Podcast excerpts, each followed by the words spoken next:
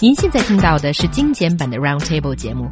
想收听并下载一小时完整节目，可以打开网站 c r i e z f m dot com，点击 Roundtable。Podcast 用户可以搜索圆桌会议。It's the hour of roundtable with myself, Xiaohua, Mark, and He Yang here in the studio. Going through a blind date can be tough when two people have no idea of what each other are like. The situation can be more complicated if the two come from different cultures.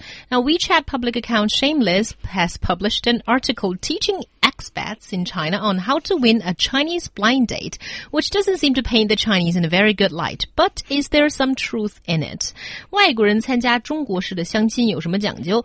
准备好被拷问工资，听对方谈婚论嫁而不被吓跑，还要抢着付账，做到这些就可以了。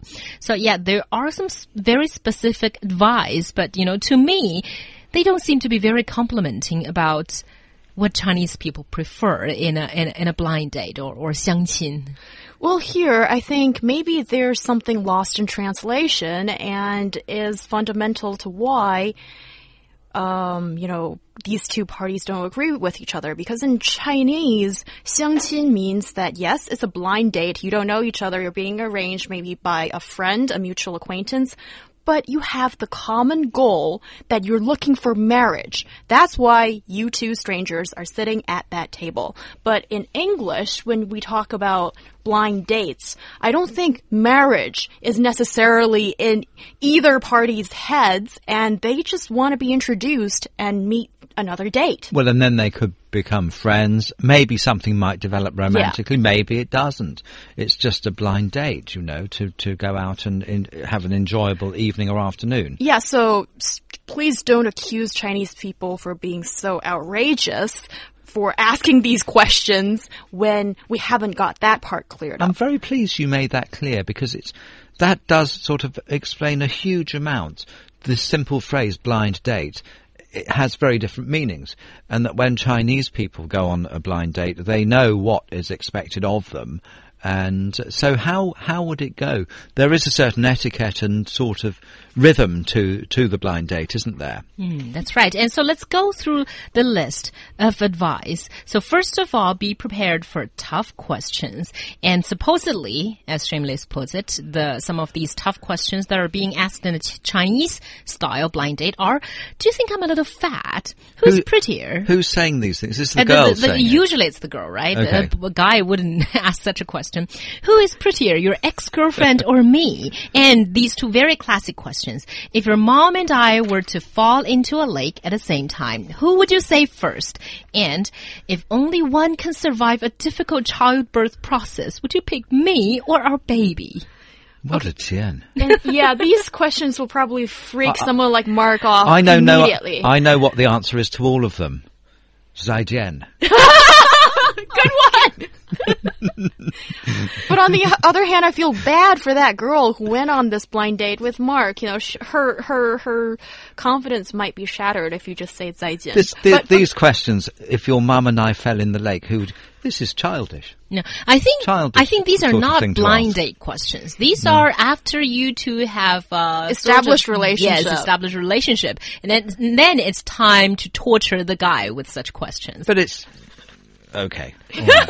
I mean, Yeah, so I don't think it does Chinese women justice. These I questions. hope not. I, don't. hope Chinese okay. women are a little bit more, um, we know a little better. a okay. little bit more intelligent and mature than, than to ask these ridiculous questions. It's certainly atypical. I think uh, you know. It, No, I think these questions are typical, but it's just not typical for the first date. At some point, the Chinese girl or the Chinese guy will be asking some of these The- questions. but, uh, let, let's answer. Let's go through these questions and answer them honestly. really? Do Do, I look fat? I, well, No, okay, well- we've done this. Oh, you've yeah. waited for too Hey? long. Oh, no, uh, you're, no, she's playing a role of an, someone Yes. else. Yeah. This is a, this is role playing, right? Okay, let's do so, it. I mean, pretend you're someone else. Do you think I'm a little fat? Well, you are a bit, yeah. oh, Mark, how dare you? A- ask me another one. Who is prettier, your ex-girlfriend or me? Well, she was, but she's not here anymore, is she? So now, you know, let, ask me another question. Mark is playing the the, the you know, if the your mum, folk. oh, uh, clearly, you know, it's the, the the next question about the lake. Yeah. Really, what they're saying: Would you save your mother, who nurtured you, brought you into this world, brought you up, who you know well, or would you save a, a complete stranger who you've only known for two minutes, who's asking you a stupid question? That's why I think it's Your not a mum, first that's date who you question. save. No. well, what if the girl has been with you for two months or two years? Anyone that See, asks, you, you'll finally get that question at some point, I think. But advice to everyone, just don't open the X file. Nothing good will come out of it. I- No. Are you serious that someone would ask that question? If your mum and I fell into a lake, who would you save first? It's a typical Yeah, it's a question, typical. not a typical blind date question though. A typical question that some girls would uh, pounder, try to pounder the answer out of their boyfriends. Well, what is the right answer then? The right answer is, I don't know how to swim. So I'll be drowned first. Fantastic, yeah. or, or I've heard some really funny ones that the guy says that I'll die with whoever that doesn't know how to swim or something because he doesn't know how to swim or something like that. But anyway, See, I didn't know how to play the game. You know what? Yeah, it's a game, isn't Yeah. it? I didn't know And how there's to play. another very good answer that is, I will save my mother first and then I'll come back and then we'll die together to prove our eternal love. Or Oh my like goodness. Or I think the guy should just, you know, bi dong the girl. So just, you know, push her to the to the wall and give her a gigantic kiss and just forget about it. Okay, uh, let me go to uh, Vivian who says, I think these questions apply for Chinese to Chinese blind date. And if you don't ask a Chinese guy these questions, then maybe he just isn't used to it or something. So, okay, Vivian is uh, on board with this whole Chinese style dating thing, while Draco says, if I have a very bad blind date, I will only have one question to the girl. Do you mind if I pay this meal with my coupon? and then that's Oh, enough to Draco. scare her off. I've got a, a big thumbs up to Draco because one of the things on this uh, list, the other, the other, one of the other things was that um, um, fighting over the bill.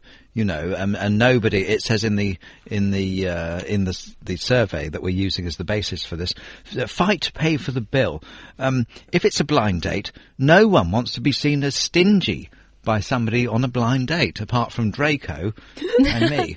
No, but that in case of a bad date, Draco will do that. But in case of a good date, I'm sure he will fight to pay the bill. I think the thing is, no, of course you would want to offer to pay the bill on a blind date, but just you just have to manage where you go to have the meal. You know, this is how you control the, the payment situation. I'm sure Draco would agree. Sort all that out by the choice of restaurant, you know, and then you're happy to, to offer to pay. so. I, f- I okay. see this look from Mark's face that he's probably thinking about, you know, sorting this out in 8 Kwai. And we know where that place should be. the Malatang shop. my Oh, you local gave it Malatang away! shop. My local Malatang shop. Yes. Well, I went there last night. Actually, I was in there again. Um, I, I hope you With a went by girl. yourself.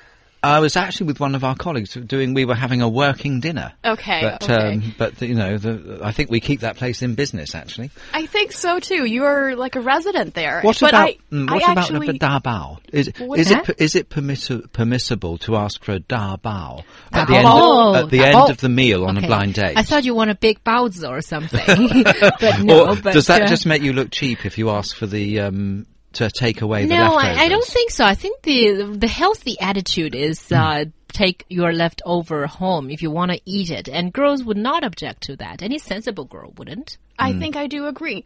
But there's a trick that is, I think it's better to over order a little bit than under order. And takeaway is always a good thing. It shows that you're, you know, you're, you're, you're, not- you're, uh, aware of the environment and you want to not waste food. That's always a good thing. But I just want to say one thing about fighting to pay for the bill because it sounds like it just comes completely from the guy's point of view as a woman living in this society, it is not easy. Why is it? Because you need to think what your action would uh, trigger what kind of thought on the guy's part.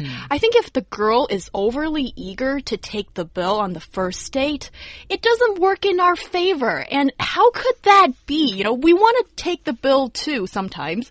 And and then you need to think how sensitive the guy could be towards your actions. So I don't really agree with the fight over the bill for the first date thing. I think usually, I think it, the healthy attitude is the girl sort of suggests that, oh, you know, sh should I contribute or, you know, make that gesture and then, you know, give the guy the kind of, uh, choice. And, Uh, yeah, I just imagined your face if if you offered to pay and the guy said, "Oh, all right then, thanks."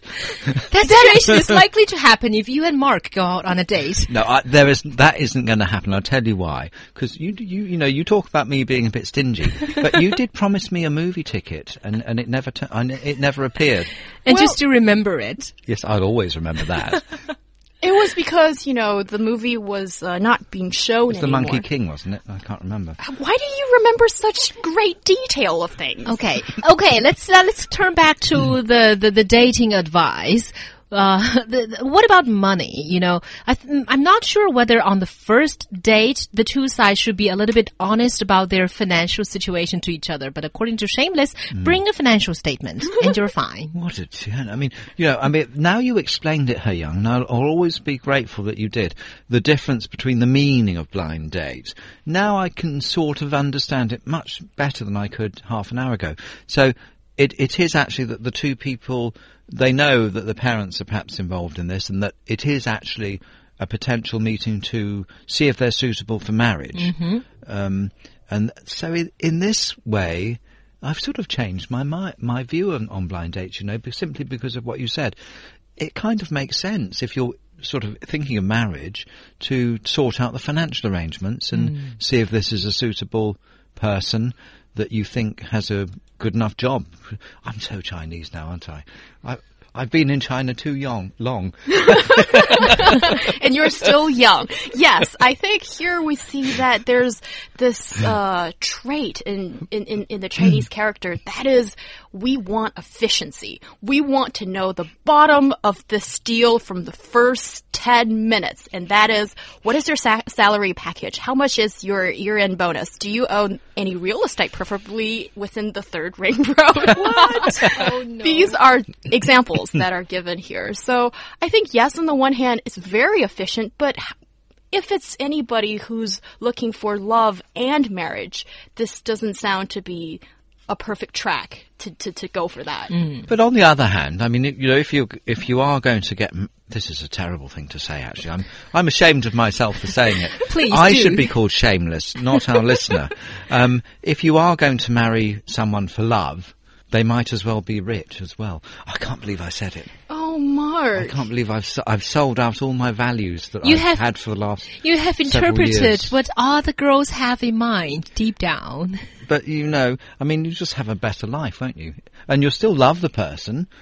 Well, that's the ideal situation, but if I See? have the to, ideal situation. yeah, but but I mean, dreams don't always come true, right? And I would not admit to that being my only dream. So, you know, not shameless here, Young. And I think um, it's really important to hopefully you get off on the right foot. And this, I think, is a little bit too much for me. Okay. I think from discussion of this topic, our listeners have known a little bit too much about all of us, especially you two.